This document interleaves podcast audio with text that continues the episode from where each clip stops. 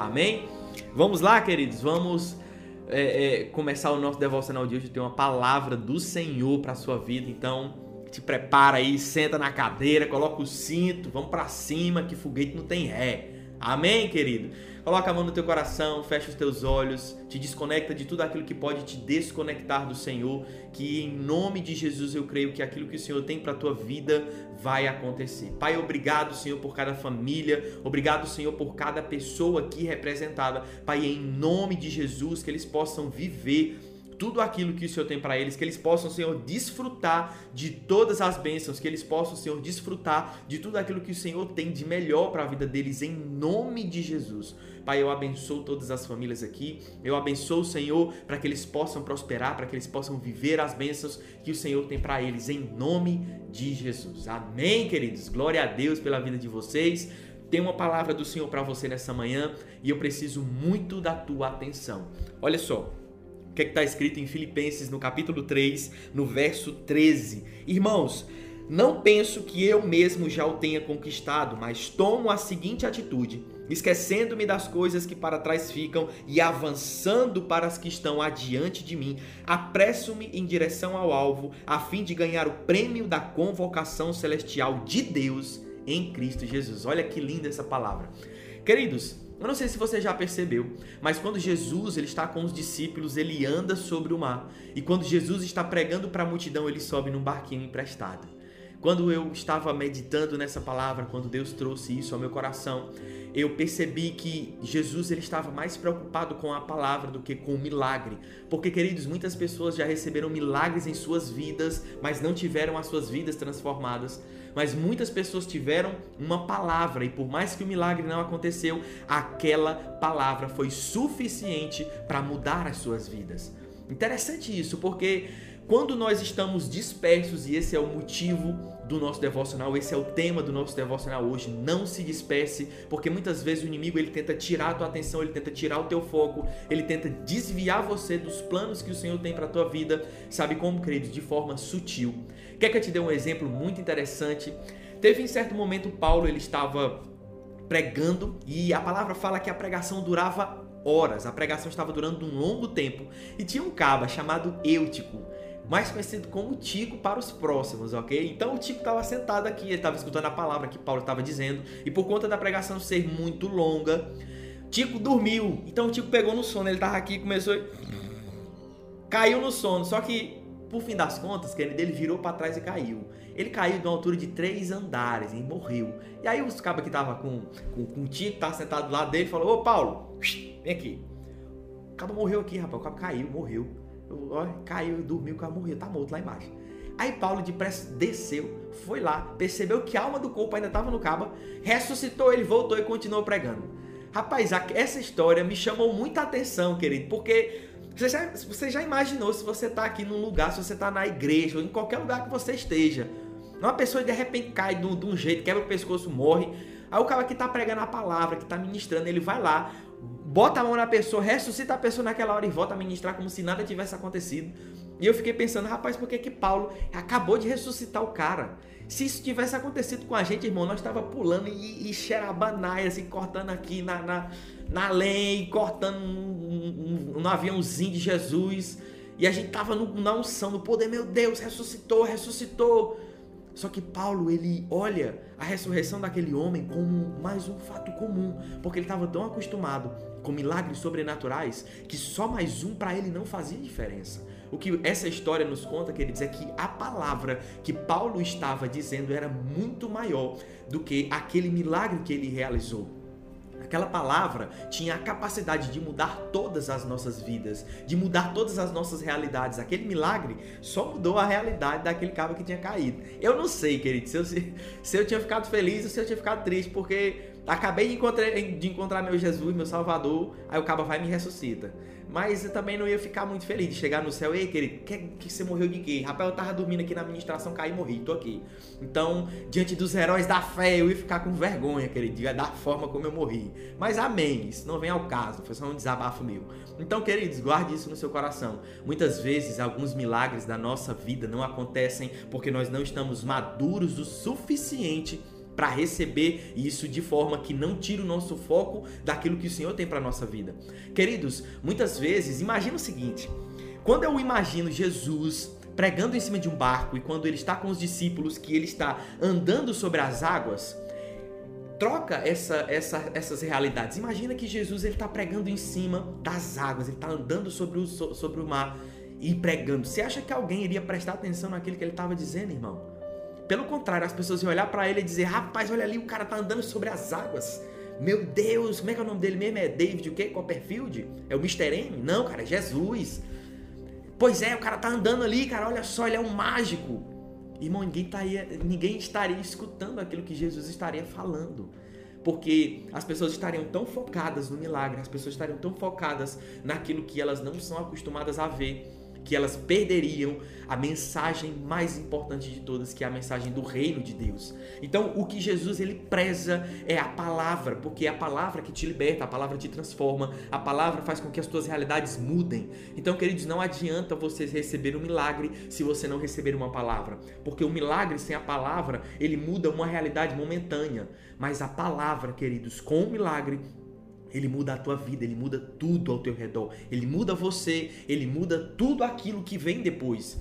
Então guarde isso no teu coração que muitas vezes o inimigo ele tenta é dispersar você, é tirar a tua atenção daquilo que o Senhor tem para tua vida. É por isso que Paulo ele diz: "Apresso-me e prossigo para o alvo". Irmão, existe um alvo que você precisa estar focado, existe um alvo que você precisa estar atento a ele para que o inimigo não tire você, não disperse você. Você quer que eu te dê um exemplo ainda muito mais palpável?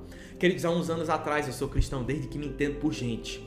É, eu parei de crescer nos 12, mas eu sou cristão desde que cresci, desde que nasci. Nasci no berço cristão, me converti assim efetivamente aos 9 anos, se não me falha a memória, me batizei aos 10.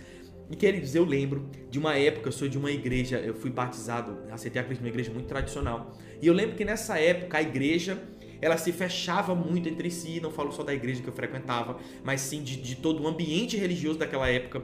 Nossa, daquela época parece que eu tenho uns 40 anos, né? Não, querido, eu tenho 30, né? Aí... Então, queridos, naquela época o ambiente religioso ele era excludente. Você olhava para uma pessoa, nossa, é bebe, então se afasta. Sabe, era um ambiente que julga. Pergunta a vocês, quantos de vocês que estão aqui, quantos de vocês que estão compartilhando esse devocional já não foram feridos quando estiveram em algum ministério? Quantos de vocês já não foram feridos por pessoas religiosas? Todos nós carregamos é, é, lembranças disso, queridos.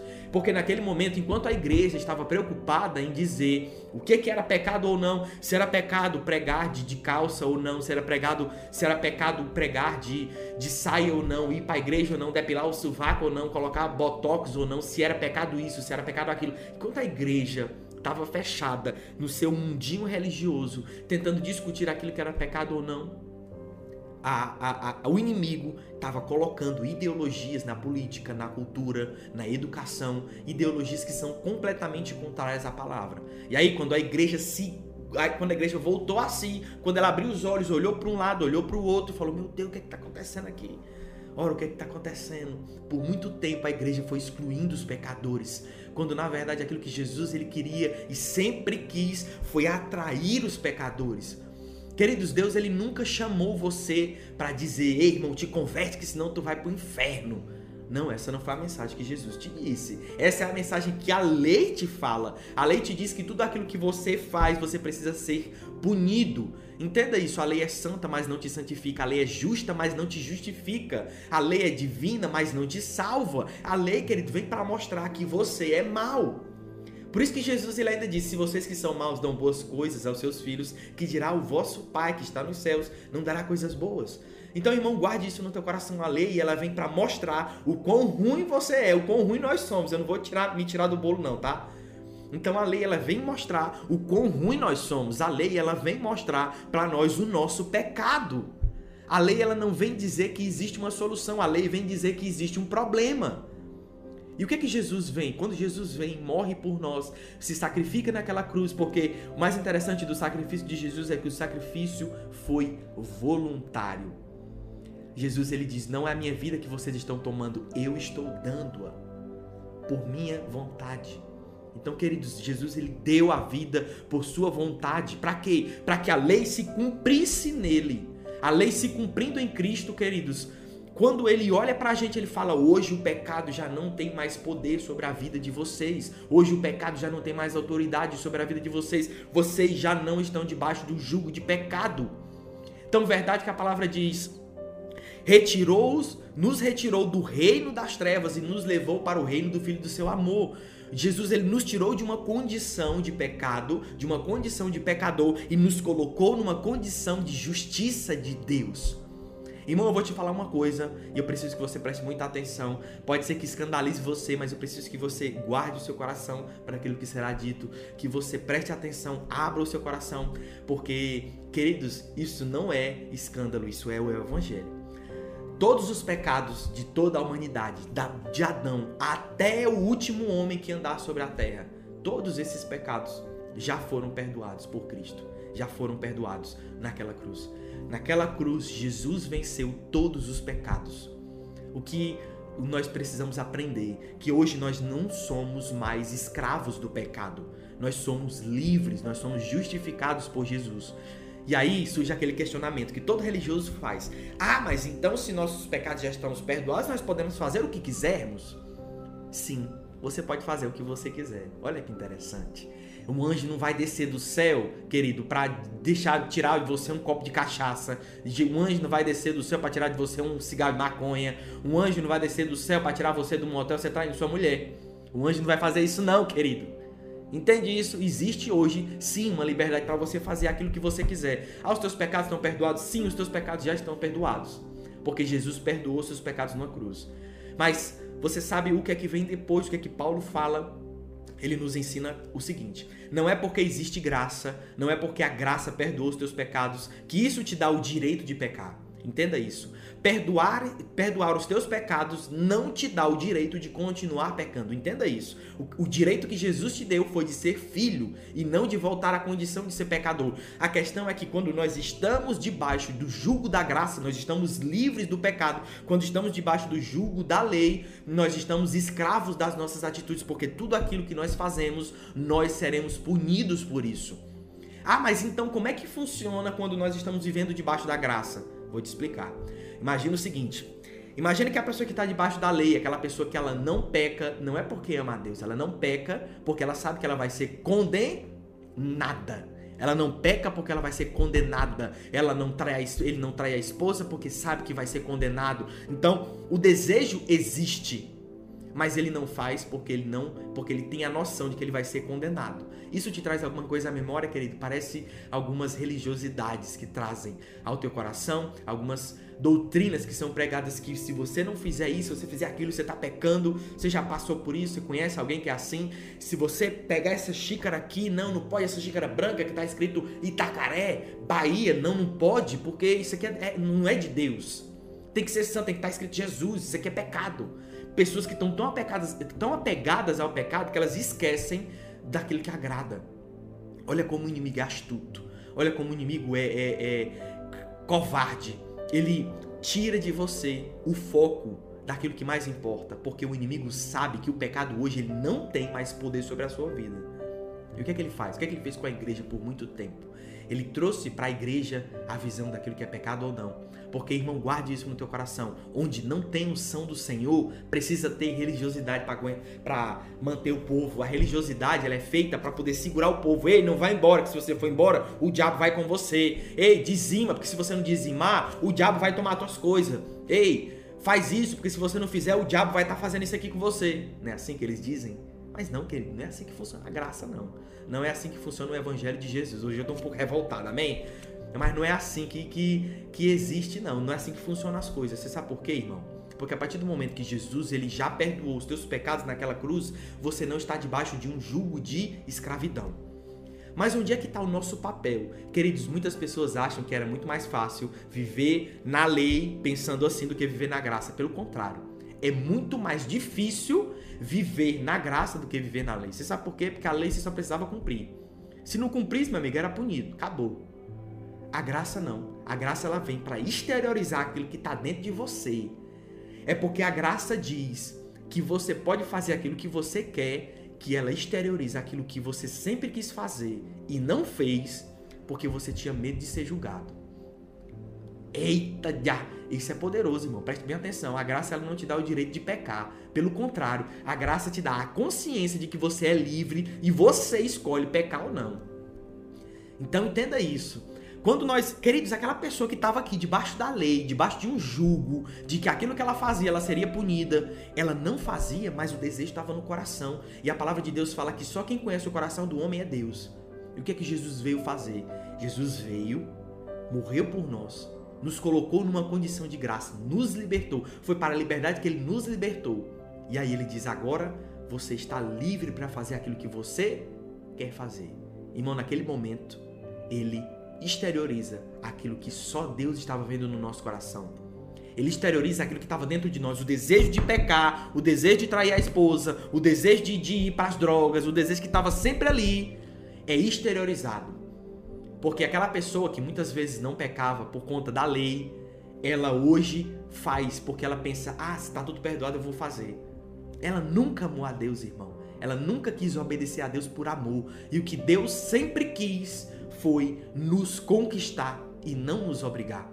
É por isso que a palavra nos diz, João 3,16, porque Deus amou o mundo de tal maneira que Deus deu seu Filho unigênito para que todo aquele que nele crê não pereça, mas tenha vida eterna. Então existe amor do Senhor para conosco e Deus ele quer nos conquistar, ele não quer nos obrigar. Queridos, Deus ele não é como um homem. Hoje nós, se a gente tem essa garrafa aqui, ah, a garrafa quebrou a garrafa não tá mais não tá mais dando certo, ela não tá funcionando mais, ela não tá mais fazendo, ela não tá mais gelando, mantendo a temperatura da água, vou jogar fora. Ah, esse microfone aqui não tá mais funcionando, vou jogar fora. Ah, essa câmera aqui que eu comprei e tal, não tá, tá dando ruim, vou jogar fora. Irmão, Deus quando criou o homem, sabia que o homem ia dar problema, ia dar peteco. Mas mesmo assim ele não desistiu do homem. Você sabe por quê, irmão? Porque ele já amava o homem antes de criá-lo.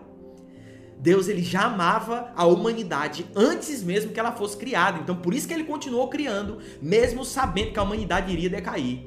E ele não desistiu como nós desistimos, porque Deus não é mal. Deus, nós é que somos, Deus é bom. Então Deus não desistiu da humanidade mesmo quando ele sabia que a humanidade iria cair. E Jesus disse: "Eu vou morrer por eles, eu vou me sacrificar por eles, para que eles voltem ao lugar que foi tomado deles no, no jardim do Éden." E quando isso acontece, quando Jesus ele conquista a liberdade que um dia foi tomada de você pelo inimigo lá no começo dos tempos, quando Jesus coloca você no lugar onde você nunca deveria ter saído, irmão, é você que sai se você quiser. Nós estudamos isso quando falamos sobre o Salmo 91.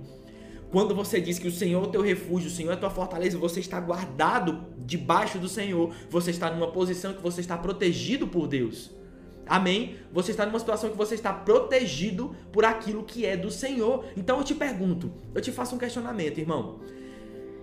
Imagina que você está protegido, você está debaixo da mão poderosa do Senhor. Você está aqui, irmão. O que seria capaz de tirar você daqui de baixo? O que seria capaz de tirar você, de arrancar você dos braços do Senhor? Você acha que existe algo que seja forte o suficiente para superar a mão de Deus e tirar você lá de dentro? Não existe, querido. Nada que é capaz de tirar você da condição que Jesus te colocou. Mas você sabe o que é o mais interessante de tudo isso? O inimigo sabe disso. O inimigo sabe que ele não consegue tirar você do lugar de habitação onde o Senhor está. O inimigo não consegue tirar você do lugar onde Jesus te colocou. E ele sabe disso, ele não tem poder para isso. Então o que é que ele tenta? Ele tenta convencer você de sair de lá, ele tenta convencer você de que a promessa do Senhor não vai chegar, ele tenta convencer você de que, pela, de que sozinho você não vai conseguir, ele tenta convencer você de que você precisa tentar pela força do teu braço, ele tenta convencer você com inúmeras sugestões, queridos, para que você saia do lugar onde Jesus te colocou. Então, dispersar você, querido, é a maior arma que o Satanás tem para te parar. Dispersar você é a maior arma que o Satanás tenta usar para que você não viva o que Deus tem para você. E foi isso que ele fez muito tempo com a igreja. Ele dispersou a igreja com pecado, quando na verdade a igreja não tinha que estar discutindo que é pecado ou não. A igreja tinha que estar procurando aquilo que agrada ou não. Ei, o que que agrada? Eu não estou falando de nenhuma denominação, eu não estou falando de A, B ou C. Eu estou falando de da igreja como um todo. Eu estou falando que a igreja por muito tempo é, permaneceu excluindo pecadores, porque ela estava tão focada no pecado que já não tem mais poder sobre nós, que ela esqueceu de olhar para os pecadores, ter compaixão por eles, amá-los, independente da escolha, da escolha que eles tomarem, e apoiar eles para que eles mudem se eles quiserem. Então entenda isso, queridos. O que o inimigo muitas vezes quis tirar da igreja foi a visão de que nós precisamos pregar o evangelho e não julgar com o evangelho. Entende isso? Nós precisamos pregar o evangelho e não julgar com o evangelho. Queridos, o evangelho ele vem para trazer boas novas para as pessoas e não para apontar o dedo para elas e dizer: você é um pecador, você, é um miserável, você vai para o inferno. Irmão, Deus ele não te chamou para fazer isso. Você nunca viu Jesus fazendo isso, irmão. Jesus tendo esse tipo de comportamento, pelo contrário, até mesmo quando ele pegou uma mulher adultério ali que foi colocado diante dele, ele diz: "Aos homens não te julgaram, eu também não vou te julgar. Vá e não peques mais." Queridos, se Jesus respeita, se Deus respeita a escolha de cada um, por que, que nós também não respeitamos? Entenda, respeitar a escolha de cada um não significa que você aceita aquela escolha como verdade para você. Eu vou dar um exemplo. Eu tenho muitos amigos, queridos, que são homossexuais. Eu acredito nisso? Eu tenho isso como verdade para minha vida? Não tenho. Eu tenho alguma coisa contra homossexuais? Absolutamente nada. Porque, queridos, é a escolha deles. Eles escolheram viver isso. Agora eu não vou mais ter nenhum tipo de amizade, eu não vou mais conversar com eles, eu não vou mais ter nenhum tipo de contato com eles. Não, irmão.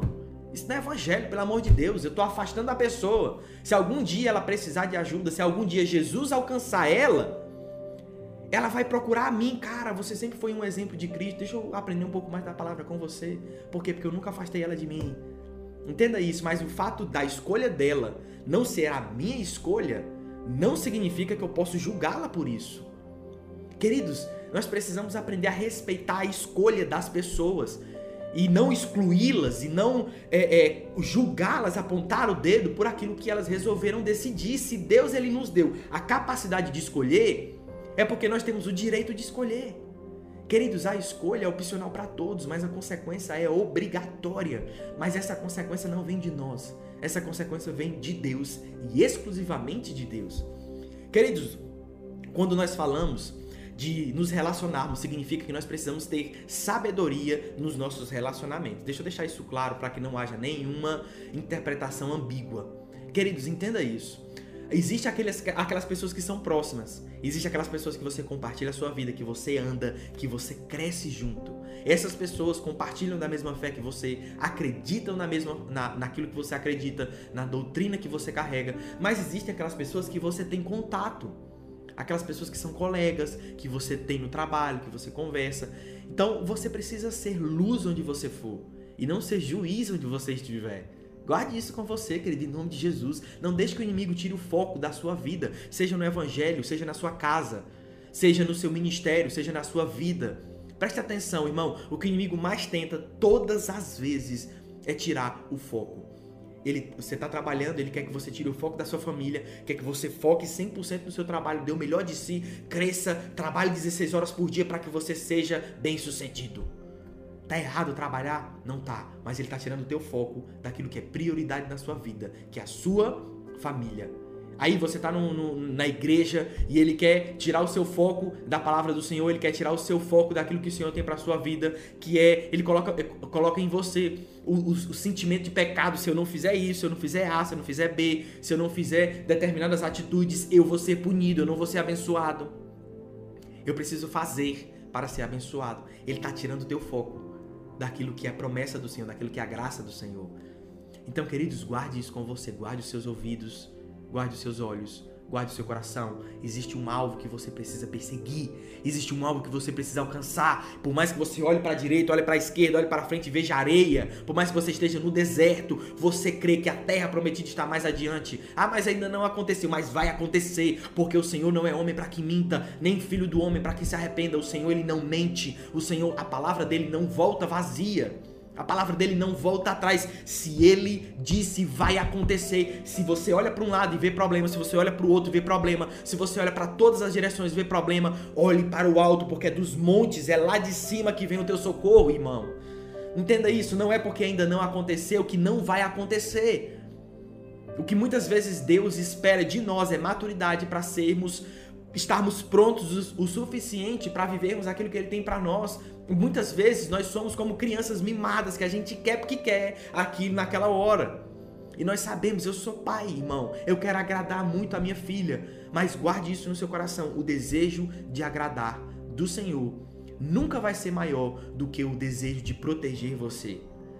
Queridos, eu tenho uma menina, ela é bebezinha e eu quero muito agradar ela, mas existem presentes que eu não posso dar para ela hoje, porque ela é imatura. E por mais que eu queira agradá-la, por mais que o sorriso dela é, é, é brilha como o sol para mim, o meu desejo de protegê-la é muito maior do que o meu desejo de agradar.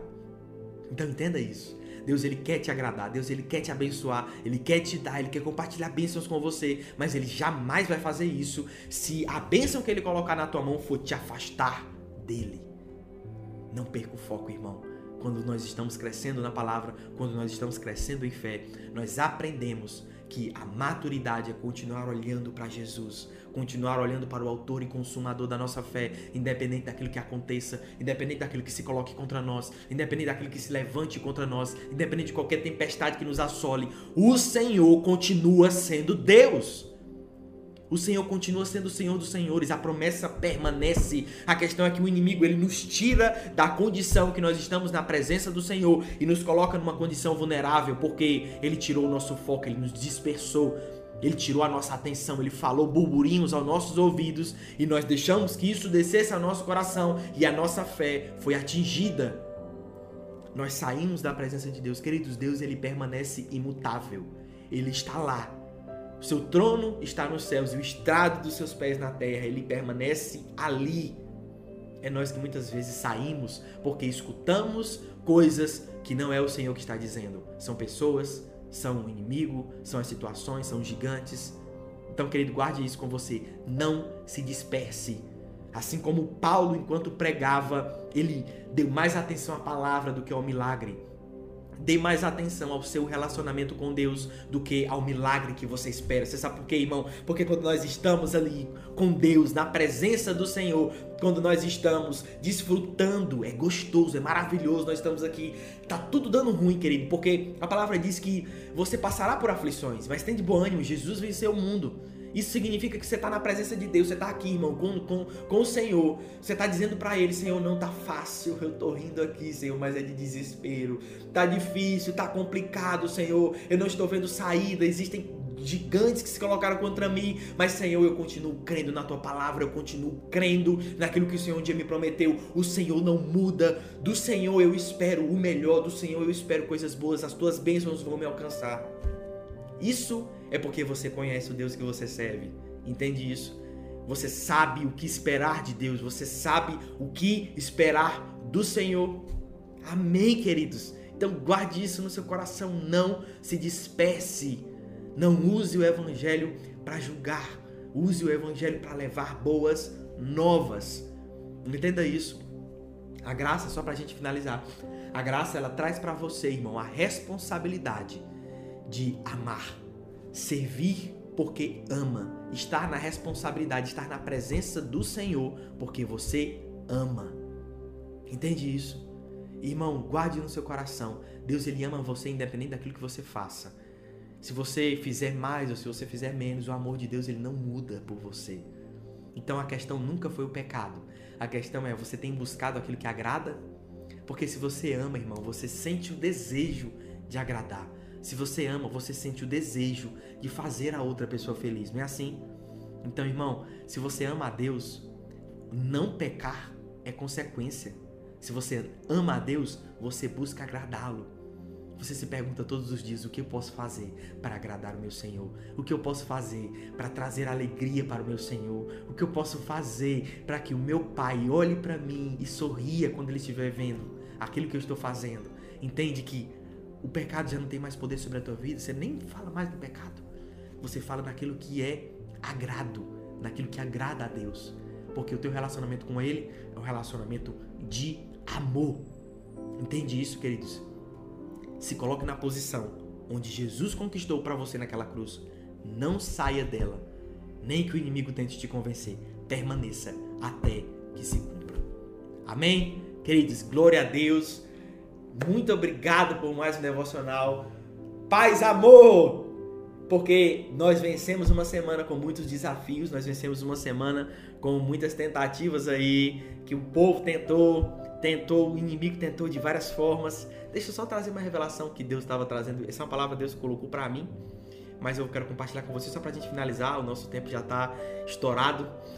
Mas, queridos, quando eu vim no carro, eu vim orando, eu digo, Senhor, hoje o inimigo não vai atentar, hoje vai dar tudo certo, hoje vai ser uma bênção, hoje a glória do Senhor vai se manifestar naquele lugar, vai ser poderoso e daquele vai ser poderoso só, vai ser para frente, vai ser tudo bem.